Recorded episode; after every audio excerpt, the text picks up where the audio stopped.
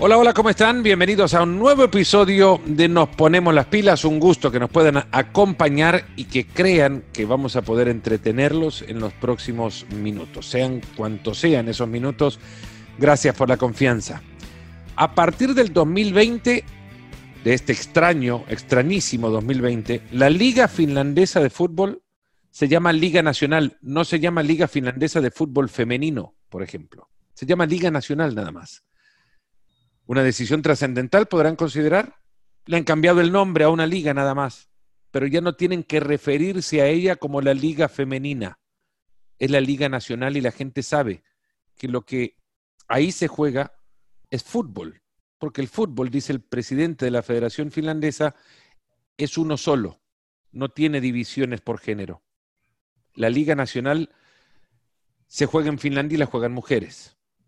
El 2021 se va a abrir la liga profesional en Japón y pretenden en su proyección en tres años, en tres años de proyección, que la mitad de los puestos ejecutivos de esta liga profesional de fútbol femenino en Japón sean ocupados por mujeres.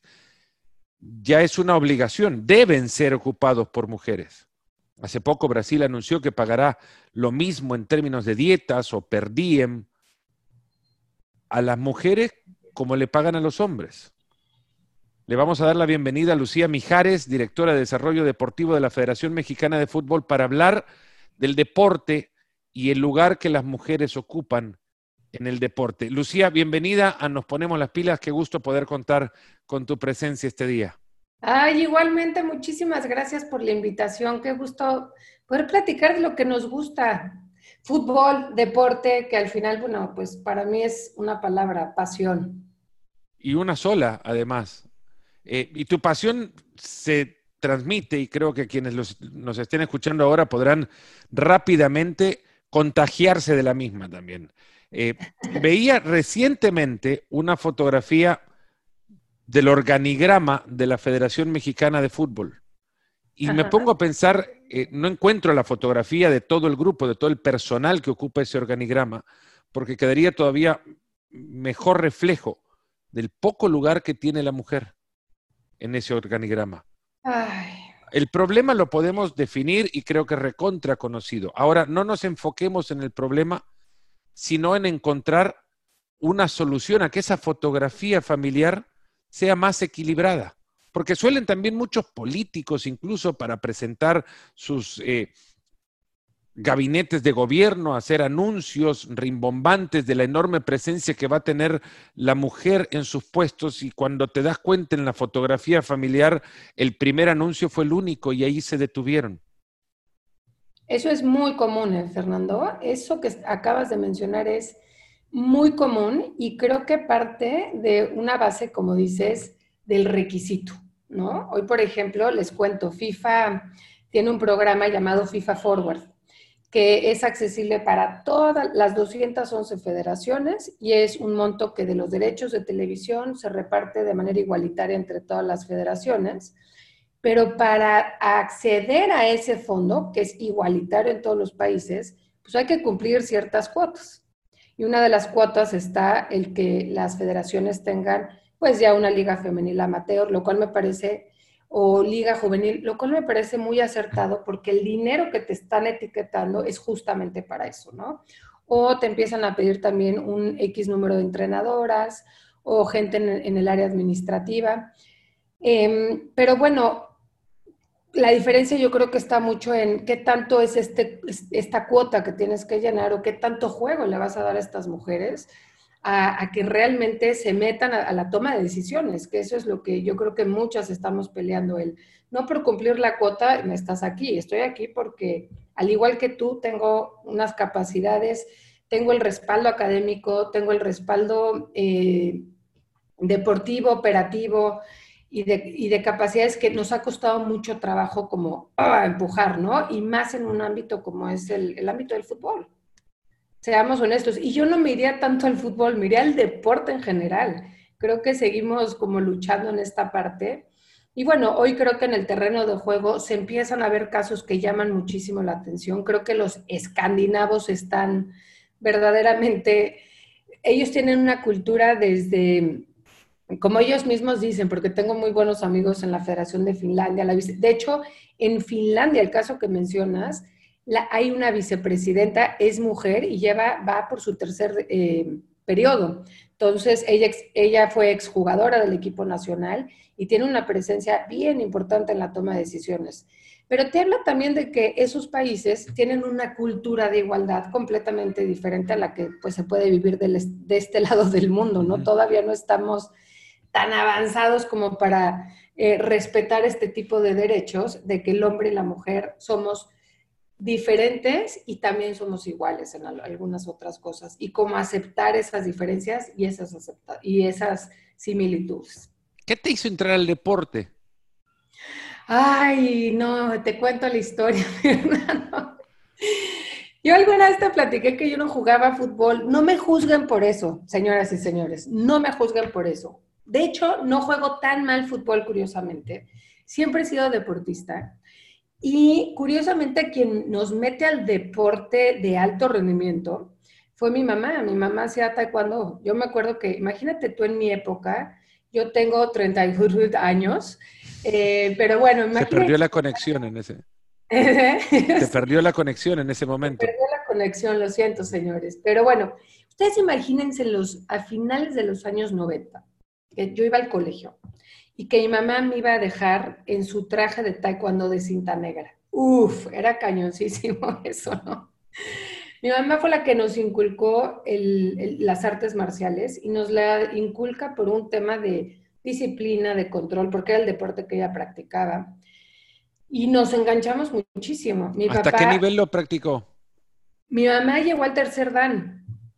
¿Pero internacionalmente o, Llegó a nivel nacional, sí compitió a nivel nacional. Yo me acuerdo haber ido a varias competencias en Monterrey para irla, a ver y ganaba. O sea, mi mamá realmente era buena en el taekwondo. Qué, qué, imagen, ¿no? Me puedo poner a pensar una, una niña viendo a su madre que le estén pegando. sí. Además, ojo, mi mamá ama de casa, 100%. O sea, mi mamá sí era ama de casa 100%. Entonces, como que rompí este esquema mi papá, un hombre, la verdad que en su campo muy exitoso. Y curiosamente, el deporte siempre fue una constante de los dos. Mi papá siempre fue futbolero del Toluca de toda la vida. Eh, yo por eso también le tengo tanto cariño al fútbol, porque era mi conexión natural con mi papá y mi abuelo. Entonces, quería tener ese bonding time con ellos, pues ve fútbol.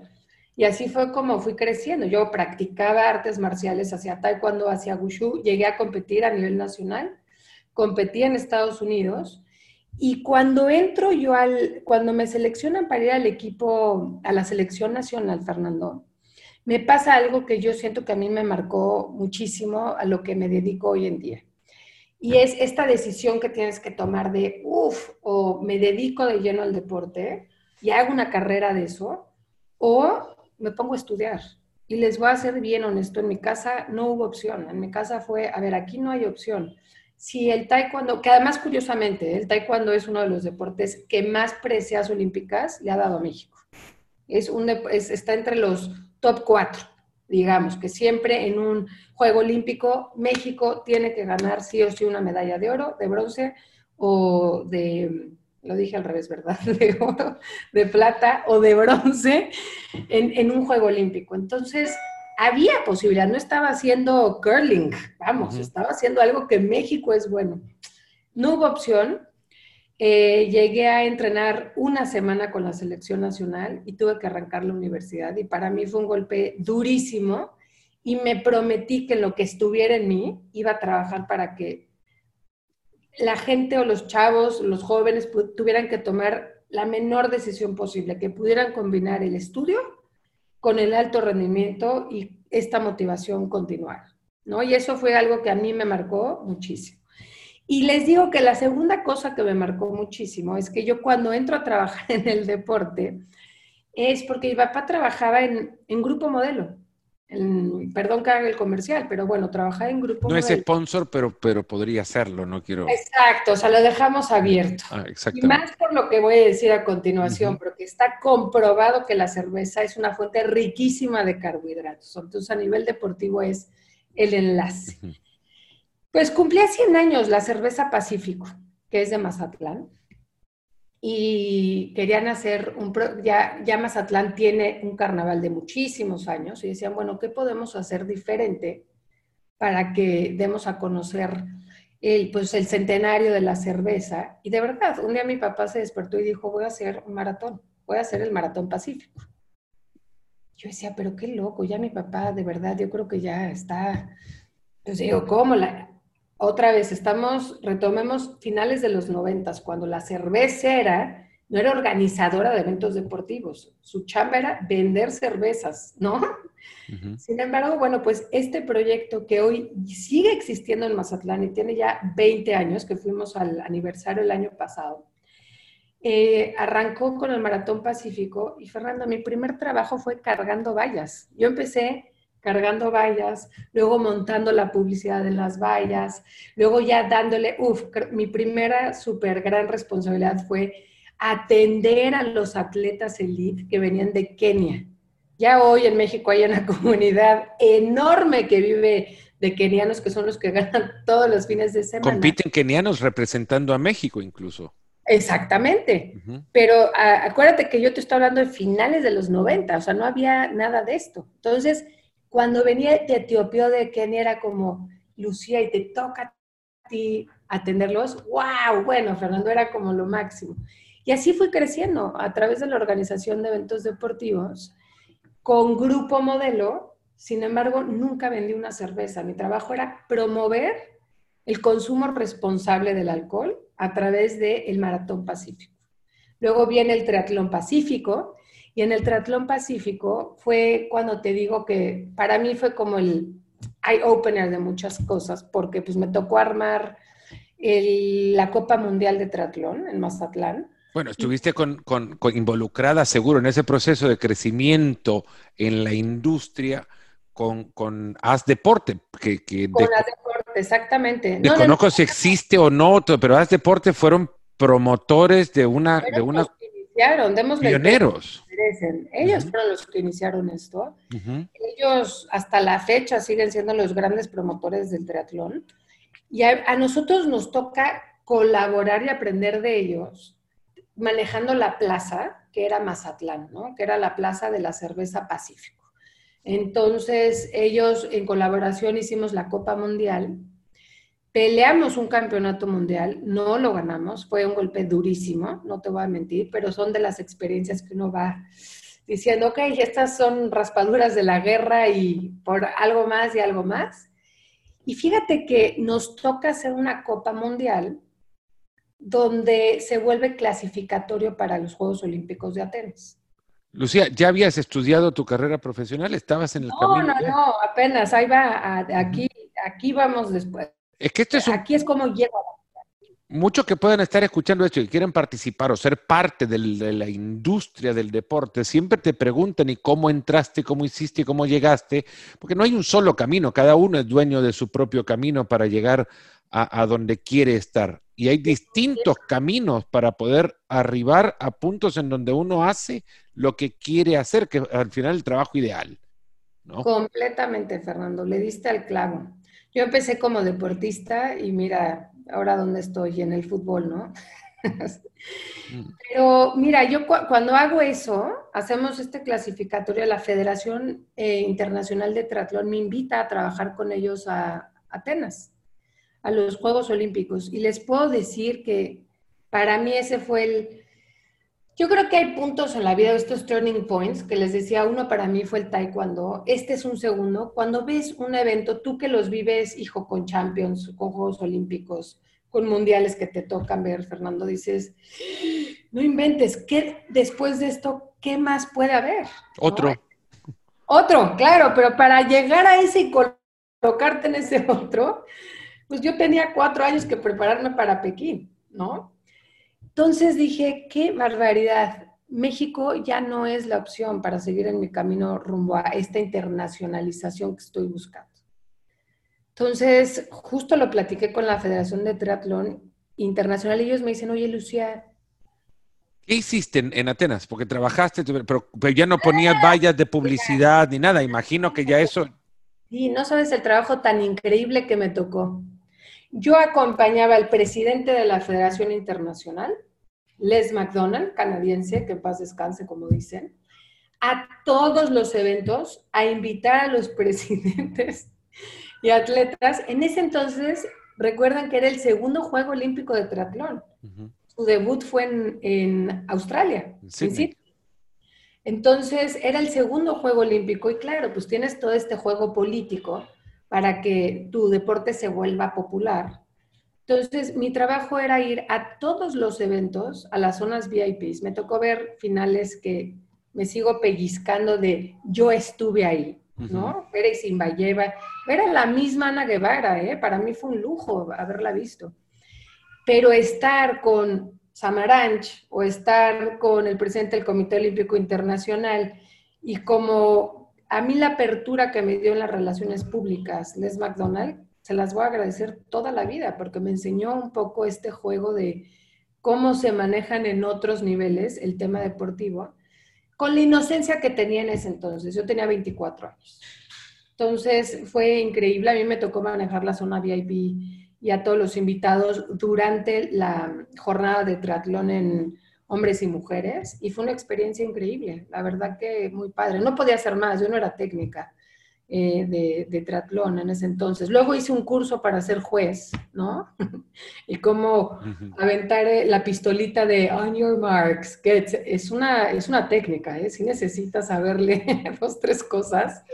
Hay atletas que estudian, que estudian jueces de salida. Eh, en atletismo, que fue el deporte que yo practiqué, que yo hice, conocí a muchos detallistas de, de sus especialidades que atienden perfectamente quiénes son los jueces de, salida y escuchan sus cadencias para saber cuánto tardan del get set, o sea, del listos a la pistola, por ejemplo, que al final eh, podrá servir o no, pero estudian ese tipo de cosas, que tampoco era una tarea mínima o, insignificante la que estabas eh, preparándote. No, y la verdad muy, divertida. Yo creo que tienes que, en el deporte en el que estés, tienes que entender la entraña técnica, física, táctica del deporte, si no, hazte de cuenta que está, te están hablando en chino japonés. Esto te lleva entonces a los Juegos Olímpicos, que es una esquina, digamos un punto... Eh, eh, Regresé y dije, me tengo que ir, me tengo que ir de México, it's time. ¿Qué estabas estudiando en ese momento? Yo había terminado Administración de Empresas en la Iberoamericana, en la Ciudad de México, y la verdad es que toda mi carrera trabajé. ¿No? Yo ya venía de un ritmo de estudio, trabajo, estudio, trabajo, este, como gran porcentaje de alumnos que entran a la carrera y estudian y trabajan. Entonces, para mí era como simplemente, nunca tuve este tema de, trabajé un año 100% y de ahí apliqué a la, a la maestría. Y en la maestría, curiosamente, Fernando, aceptaban a 32. Entonces yo la veía complicado que me aceptaran. Dije, a ver, soy mexicana ¿A dónde es la maestría? Porque esto lo hemos conversado nosotros, pero ah, claro, quienes nos están escuchando no saben dónde es la maestría. Es verdad, lo que es un buen narrador, ¿vieron?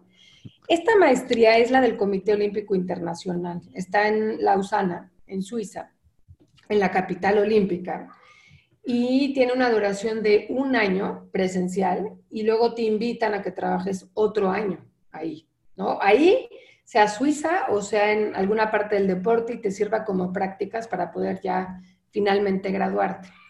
¿Qué tiene de especial este programa? Pues que básicamente todos los que toman decisiones en la industria dentro, pues son, son tus maestros, ¿no? Yo tuve maestros de UEFA, de FIFA, del Comité Olímpico Internacional, de federaciones internacionales, y está muy enfocado al desarrollo de business cases del deporte actual, ¿no? En ese entonces era la época de la Fórmula 1, estábamos viendo todo el tema de los salary caps de la MLS, eh, desarrollo de ligas, este, entonces, bueno, pues fue, claro, hay que analizar desde el Bosman case, ¿no? O sea, hay que realmente estudiar eso, pero a mí lo que me gustó, no solo eso, yo que tengo un, un como background más de negocios, tuvimos que estudiar física eh, por el tema de qué materiales utilizar en el deporte y la tecnología de esos materiales. Cuando hablamos de temas como el deporte como el esquí, hazte cuenta o la vela, qué, qué implica esa parte.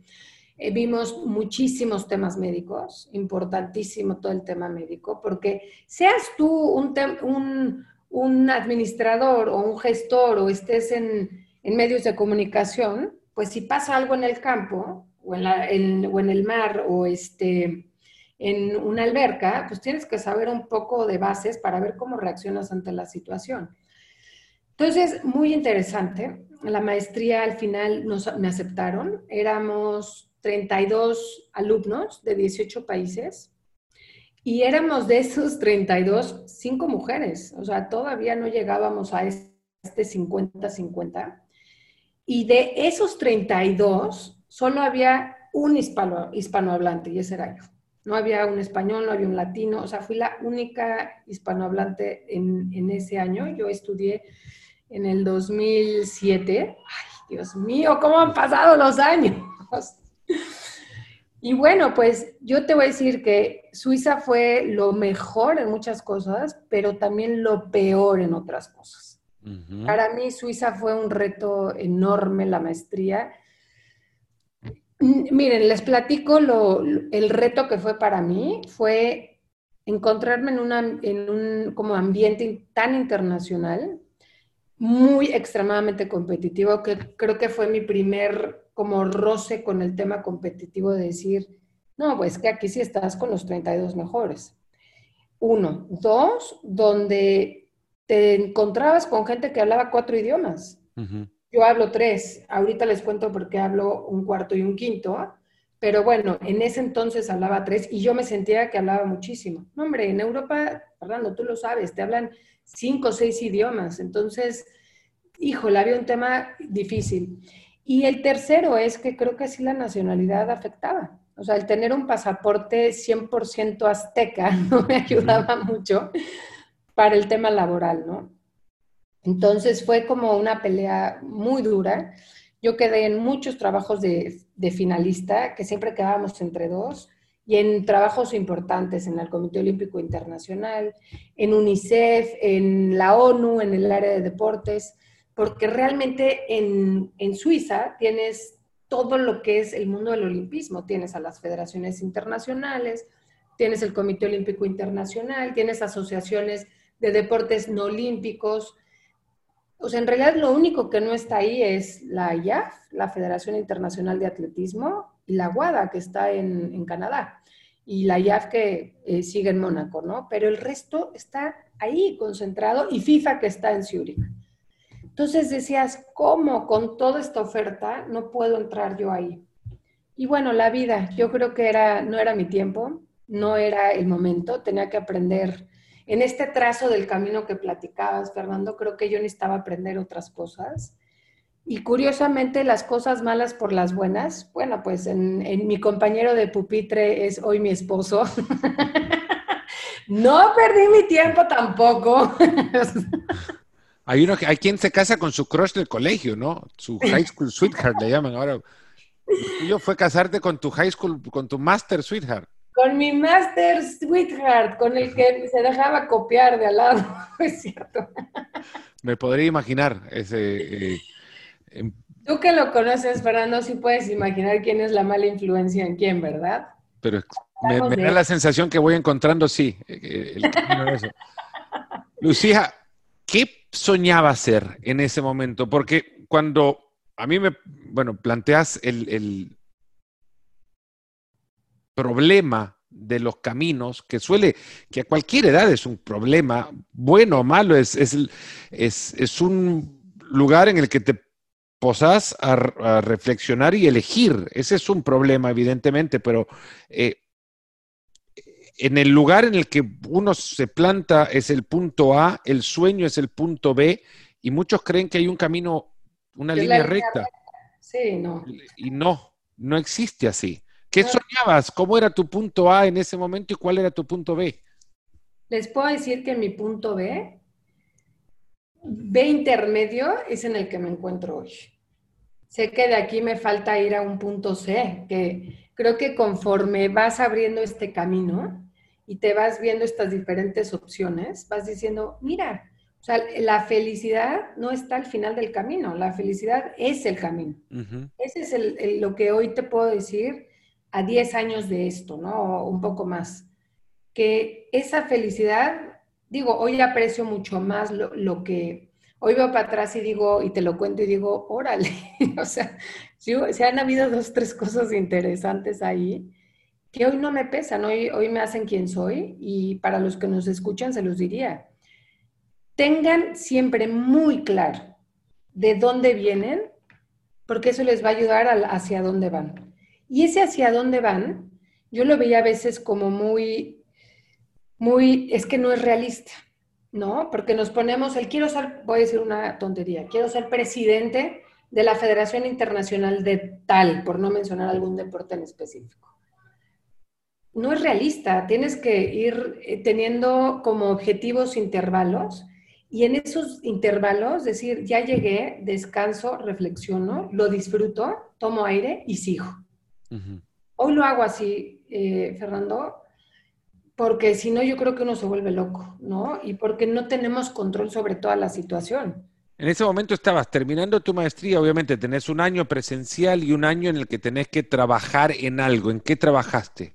Yo trabajé en una empresa que por eso aprendí mi cuarto idioma, en una empresa alemana, suiza alemana y austriaca, que organizaba el circuito europeo de voleibol de playa. Y les puedo decir, qué gran deporte. Yo hacíamos el circuito europeo de voleibol de playa de Tenerife, de Canarias, a Sochi. Y, éramos como gitanos. Yo tenía 25 años. Eh, voleibol de playa creo que es de los deportes más amigables que hay. Eh, pues con 25 años en el circuito europeo de cualquier cosa, te podrían haber puesto el circuito europeo de bochas y me decís que es lo mejor que hay. con 25 años te estaban pagando para ser mochilera en Europa. imagínate, o sea, yo me la pasaba, yo me la pasé bomba, muy duro trabajar con alemanes, no te voy a mentir. Yo era otra vez la única latina, que hoy cuando te, te cuento estas cosas, te las digo porque me ha hecho mucho más adaptable. Y a mí realmente me pones en un grupo de búlgaros con polacos que me acabo divirtiendo y si no nos entendemos, acabo haciendo que nos entendamos. Pero eso creo que es una de las virtudes que da el deporte en general, ¿eh? A un deportista, esta capacidad de adaptación a las diferentes situaciones, idiomas, culturas, etcétera. Entonces, pues yo era la única latina, nadie hablaba alemán, me hacían unas bromas terribles.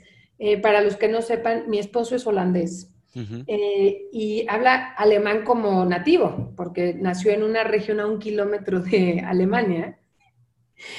Y su diversión, para que vean cómo son luego los hombres canijos, era hablarme, porque como ven que en esa oficina me hacían a mí responder, decían estos cuates, oye, para que la mexicana aprenda más rápido eh, se los hago así, digo, para que sepan que son los ¿no? Para que aprenda más rápido que contesta el teléfono. Yo decía, pero qué bárbaros estos cuates. Entonces, imagínate, Fernando, que yo tenía... No, pues no habrán hecho mucho negocio en, la empresa que organizaba el circuito europeo. Imagínate. Entonces yo me acuerdo tener enfrente del teléfono una, con, o sea, traducción que todo me había hecho de manera fonética de cómo se decía el hola, buenas tardes, ¿cómo está? ¿Con quién quiere hablar? Pero yo como por una o dos semanas, en lugar de decir con quién quiere hablar, decía con cuántas personas quiere hablar. Mira, me hablaba Tom nada más para burlarse de mí, para ver si ya podía decir bien, en lugar de con quién, con cuántas, con quién quiere hablar. No, no, no. Te podrás imaginar, todo, aprendí a sobrevivir en esa empresa, en todos los sentidos. Pero bueno, trabajar en el circuito europeo fue una gran experiencia. Yo con el voleibol de playa tengo una, una anécdota que no creo jamás la he contado así en algo medianamente público, pero cuando yo comencé en esto... de las peores, ¿eh? Mira que... Estaba muy... Estaba muy pequeño cuando comencé en esto, tenía 16, 17 años por ahí y, me ponían a narrar en El Salvador en un canal de televisión, el que pasaba tradición en deportes, el canal, es más, el canal 4, y relataba, no digo cualquier cosa, pero mucho, no relataba ni fútbol ni básquet, nada, muchos de los deportes así eh, paralelos, ¿no? al, tradicionalismo deportivo. Entonces de repente cayó una competencia, finales de los 80, de voleibol de playa y no había ni acceso, no había internet, ni había información sobre la competencia, te nada más guiabas por lo que decían los relatores de la señal original que no hablaban inglés, era un relato en alemán.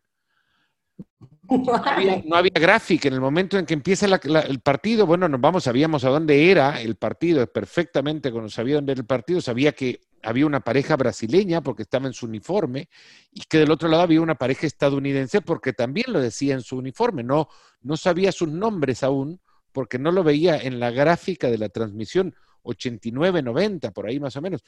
Y de repente toma eh, desde el eh, desde el punto de saque, desde la línea de saque de, la, cancha, digamos desde atrás de la cancha, y veo que en la espalda de las jugadoras estadounidenses está su apellido.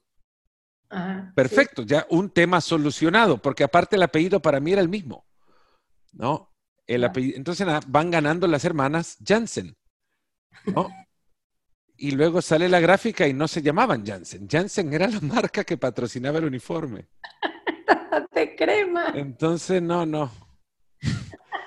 Esa es una de mis historias con el voleibol de playa de aquella época, en mis inicios, en mis inicios. increíble. Esto, no lo había contado jamás. Lo había contado en alguna reunión. No me siento tan mal, ¿ya vieron? No, esas tengo muchísimas.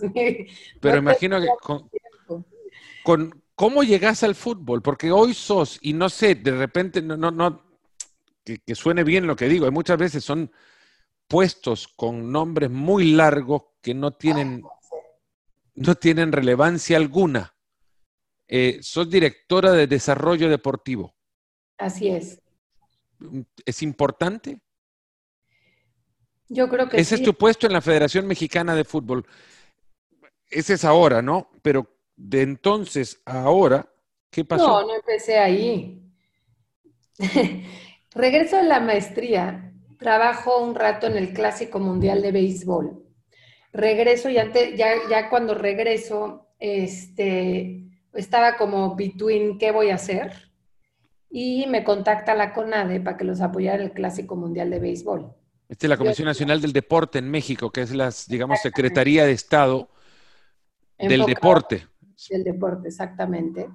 De ahí no les hago el cuento largo, termina eso y me hablan los representantes de fútbol del Chicharito, de Carlos Vela, de Rafa Márquez. Me decían, queremos que seas parte de, nosotros. Ellos al principio querían que yo los apoyara a vender patrocinios para sus jugadores. Y yo decía, no, yo, no me, yo nunca me he visto haciendo esto. Este, no, la única forma en que pueda trabajar con ustedes es que seamos socios y que seamos socios desarrollando una nueva área dentro de la empresa que se dedique a desarrollo deportivo. la gente siempre tiene malos entendidos en cuanto a qué es desarrollo deportivo y en realidad es, en ese entonces hacíamos lo que era apoyo a que hablaran el mismo idioma el gobierno y las federaciones internacionales. Pasaba mucho, Fernando, y pasa mucho en México, que llega la Federación voy a hablar del caso que fue lo que me llevó a la federación.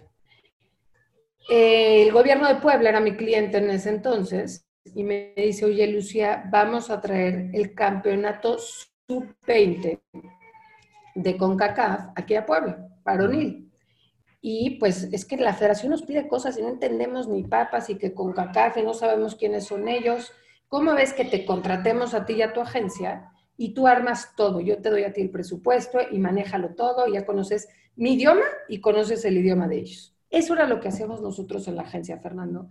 Y ahí fue donde me di mi primer trancazo en el fútbol. Porque claro, cuando llego yo con el director de fútbol de CONCACAF y con el secretario general de federación, y me ven a mí y dicen, ¿a qué horas llega tu jefe? Digo, no, es que la jefa soy yo. Este, yo vengo a hablar en representación del gobierno, soy una agencia, vamos a hacer esto, yo soy el intermediario y todo lo relacionado al gobierno es a través mío. Y Federación estaba muy sorprendido. Te estoy hablando, esto fue en el 2013.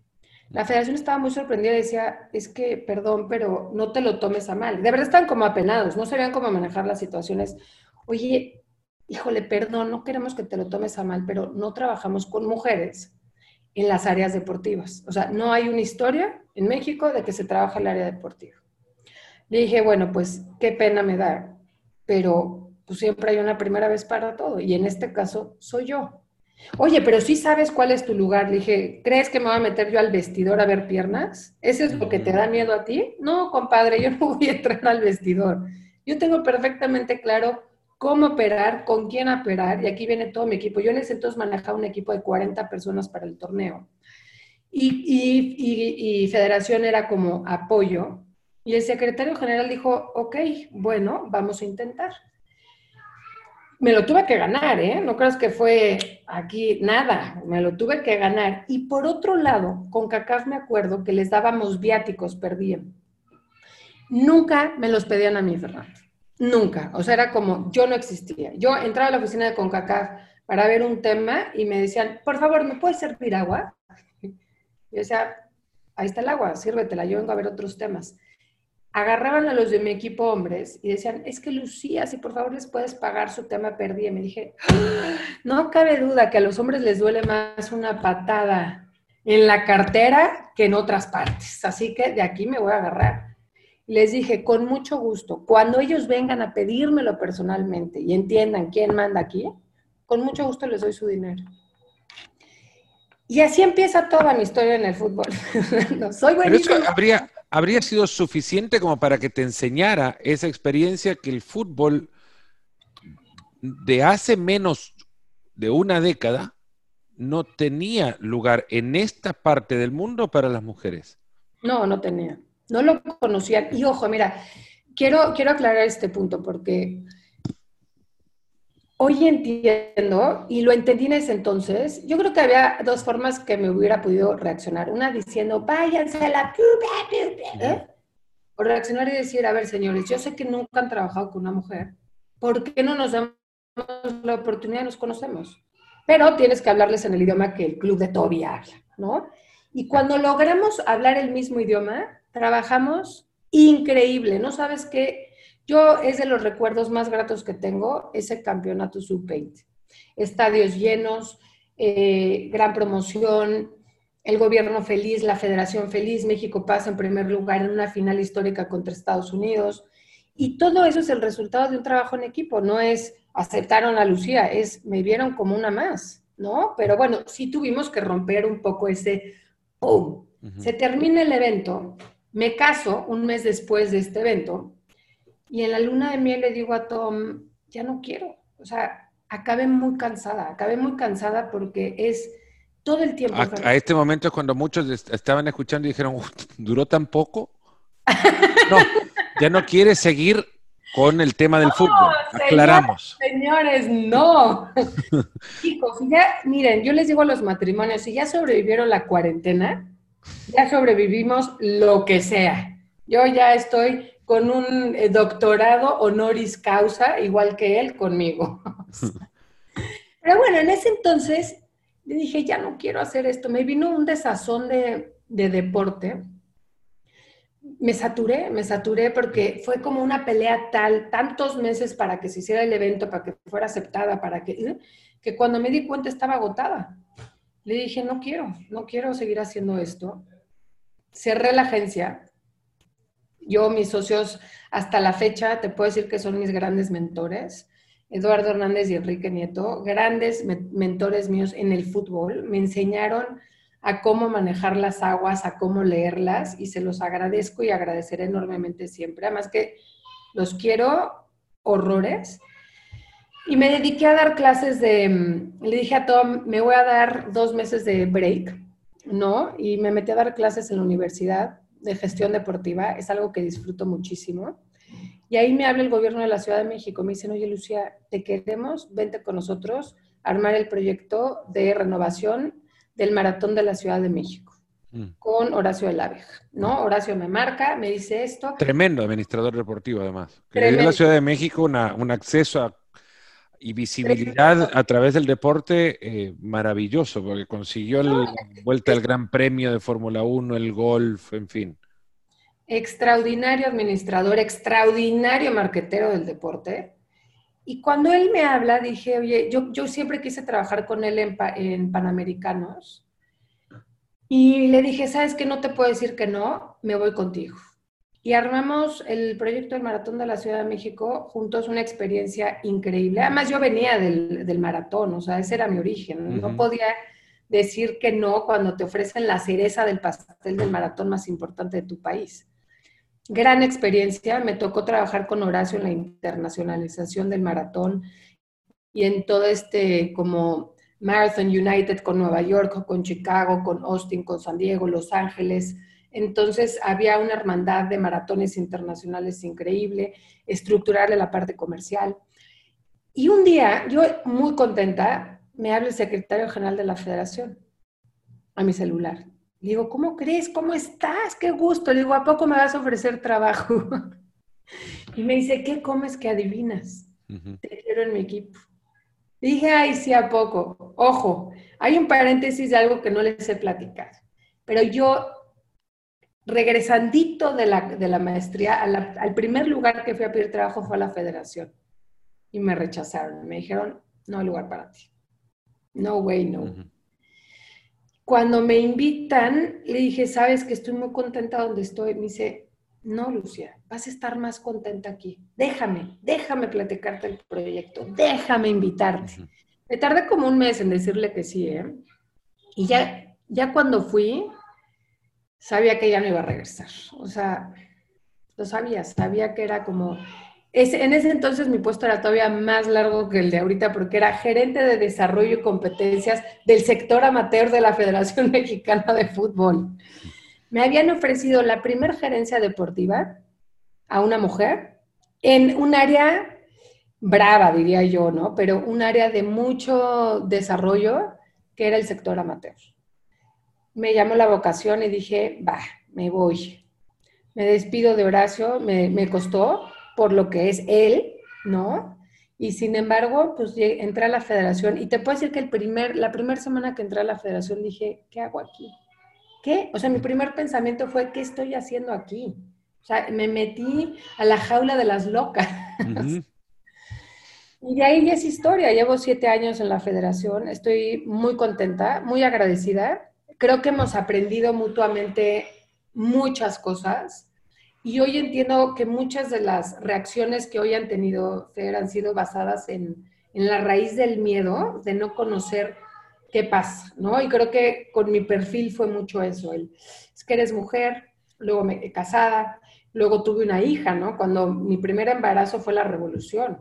Yo me acuerdo que me enteré, este es un dato curioso mío, obviamente, pero cuando me toca lanzar la Liga Femenil Amateur, ese día en la mañana me enteré que estaba embarazada.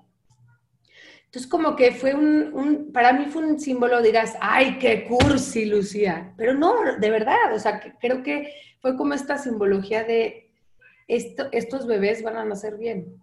O sea, van a nacer bien, muy raro, o sea, de mis bebés pollitos van a nacer bien. Y una semana antes de que naciera mi niña, se jugó el primer partido de esa liga femenil amateur nueve meses después, ya mm. con 154 equipos. Entonces, bueno, pues mis hijas han visto crecer proyectos importantes para mí en federación. Este, el fútbol creo que sí es un reflejo de la sociedad. Y, y ¿por qué hoy estoy en el fútbol?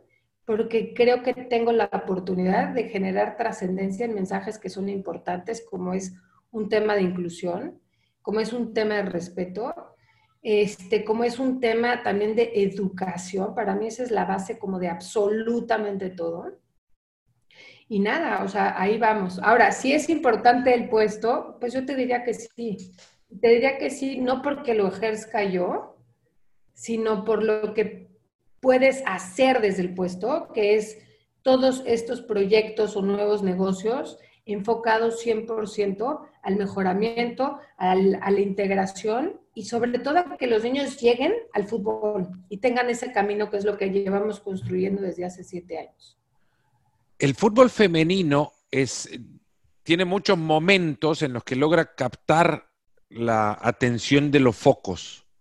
Eh, se ilumina cuando llega el, Mundial, se ilumina cuando llegan los Juegos Olímpicos. Eh, ha logrado con mayor frecuencia en los últimos años, y no hablo de muchos, quizás tres años o cuatro, eh, poner focos en la final de la Champions femenina. Eh, ¿Cómo lograr que esos focos permanezcan? Que no giren y, y, se posicionen una vez y comienza la liga femenina, por ejemplo, y acapara portadas y se van reduciendo los espacios en el periódico hasta caer a media columna. Mira, es bien importante lo que dices. O sea, es un tema de cómo haces que el mensaje sea constante, ¿no? Muchos países, de lo que me ha tocado ver en mi experiencia con FIFA, es empiezan de arriba hacia abajo. Entonces empiezan por una selección, por una liga profesional, pero nada lo sustenta. Entonces, cuando tienen que, el, el fútbol a ese nivel es espectáculo. Entonces, para tener espectáculo necesitas tener una generación de jugadoras constante. Entonces, eh, este tema de la tasa de reemplazo de jugadoras, lo he visto ver en muchísimos países, que a medida que van lanzando su liga profesional y que tienen que lanzar la siguiente temporada y la siguiente temporada, en realidad les da para dos o tres sus jugadoras porque abajo de la pirámide no están generando nada. Entonces, ¿qué necesitamos hacer? Yo lo que siempre digo y promuevo es paciencia. Esto es a largo plazo. Hoy creo que como está ya los apoyos de FIFA, la plática mucho más ligera en cuanto al tema sin miedo del fútbol femenil, se han acortado esos tiempos que anteriormente eran, uy, Costa Rica, 30 años echó en, el desarrollo del fútbol femenil, ¿no? México, claro, México con recursos, con la estructura que tiene, lo está haciendo en 5. Europa lleva años trabajando también en el fútbol, pero que la estructura amateur la tiene desarrollada perfectamente bien. Hoy lo que necesitan hacer los países y las federaciones es empezarlo desde la base y de la base dar la catapulta a un tema de alto rendimiento y a la profesional, porque si no, no hay jugadoras ni economía que lo sostenga. Y eso va a generar también un tema de quién llegó, cómo llegó. Y la segunda parte, que teníamos a una plática bien interesante con la Federación Holandesa la semana pasada, decían, haz de tus jugadoras heroínas, o sea, las tienes que cacaraquear, tienen que conocerlas, tienen que saber quiénes son. Hoy pasa muchísimo y en Estados Unidos lo ves, que se vende mucho más la playera de las mujeres que de los hombres. ¿no? Y eso es parte también de una estrategia de marketing. Claro, tiene los resultados deportivos, porque todo va acompañado de un resultado deportivo, pero viene acompañado de una campaña de promoción y de marketing muy fuerte, que eso nos ha faltado en el fútbol femenil en los países. Hablabas de, sostenimiento económico o sustento económico y es en, la, en las finanzas a donde llevamos regularmente el debate sobre la igualdad en el, en el fútbol. Eh, y digo a las finanzas porque el reclamo puntual de igualdad regularmente cae en, la igualdad de pago. Eh, sí. ¿Debe ser el plano económico en el que se refleje la igualdad? o es el plano más fácil en el cual la igualdad se puede ver ejemplificada?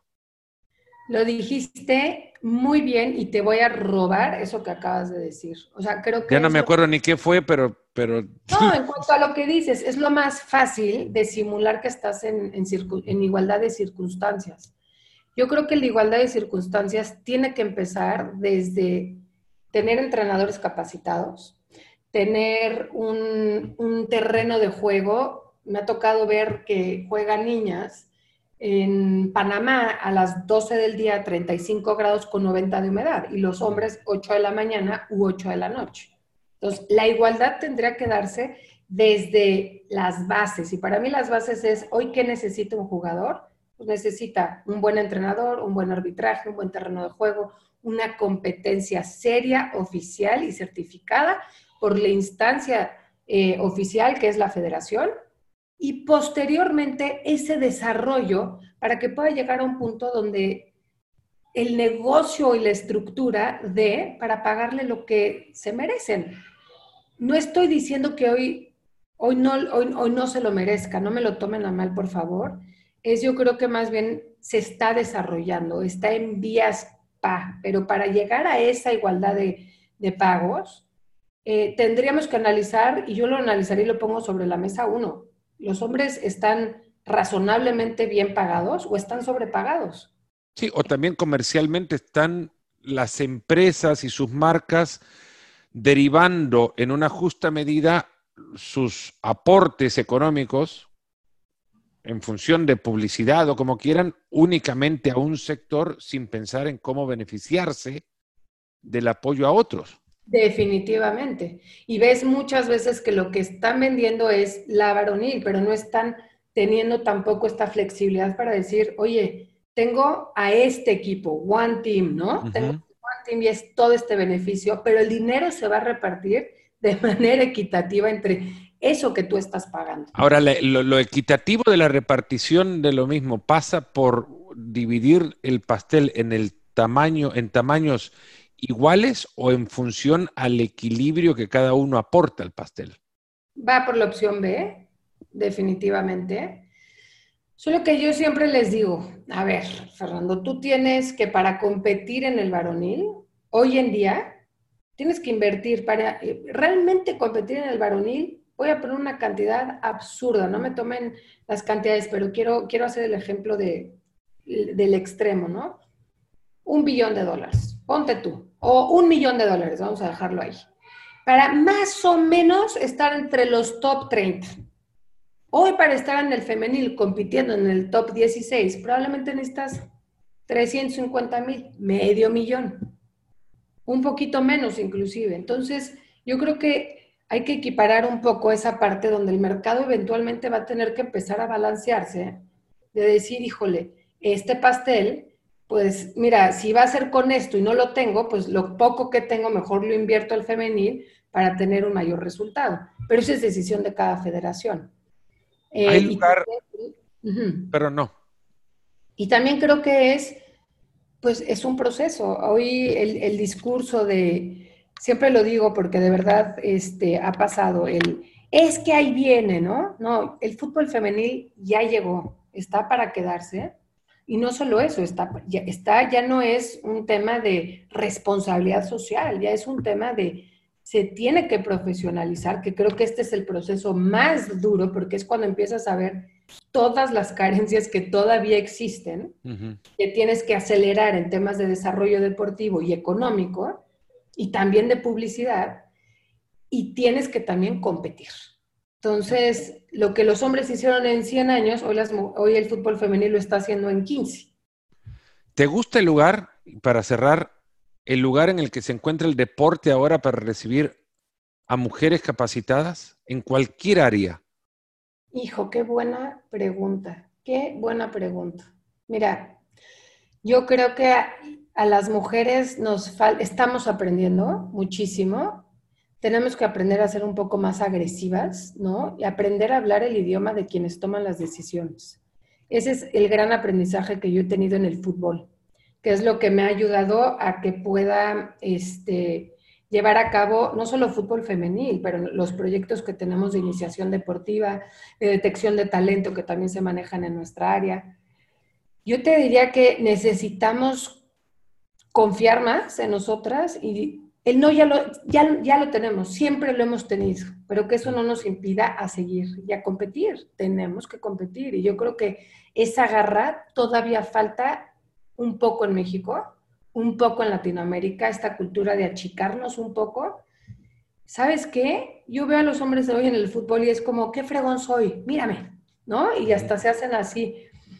Que digo, las mujeres no, las mujeres tendemos a decir, bueno, me salió bien, y si no está perfecto, como que no lo presentas. No, yo hoy, perdona, la fregada, es como, perdóname, pero sí soy la mejor para el puesto, sí me la creo y sí te la voy a comprobar.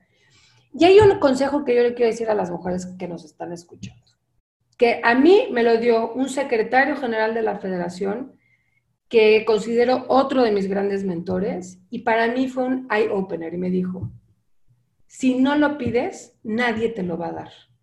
Estamos acostumbrados a que me lo vas a dar porque hice bien mi trabajo. ¿Quién va a saber lo que quieres si no lo pides? Las mujeres tendemos a no pedir lo que queremos en el trabajo. Bueno, en las casas a veces tampoco, ¿no? ¿Estás bien? Sí, no, no, sí. No, hay que ser claros. ¿Quieres, quiero esto y voy por esto y me, y me, y me merezco este aumento. O sea, para mí eso ha sido, puf, hasta de cuenta, Fer, que vi como la panacea de, entonces hay que, hay que, y ahí aprendes a qué peleas y qué batallas hay que pelear, porque hay que pelearlas, definitivamente. Yo creo que ya al final de esto han, encontrado que en Lucía hay un, un, personaje batallador, no quiero hablar de género alguno, sino personaje batallador que ha dejado ya clarísimo un mensaje de ir a buscar aquello que se que se quiere para conseguirlo porque nadie te lo va a regalar y nadie va a creer o inferir que en tu esfuerzo, trabajo, dedicación, profesionalismo hay una intención por conseguir algo si no lo gritas, básicamente. Tal cual. Muchas gracias, Lucía, de verdad, por, por, por el tiempo, directora de desarrollo de la Federación Mexicana de Fútbol, creo ejemplo también de cómo con ambición se puede llegar ahí a donde uno quiere llegar. Muchas gracias, de verdad. Oigan, gracias a ustedes, gracias por escucharme. Es un placer, Fer, platicar contigo y, y nada, no crean que nada más es ambición, también es mucha pasión y cariño por lo que uno hace. Será hasta el próximo episodio Nos Ponemos las Pilas cuando nos reencontremos. Fuerte abrazo, cuídense.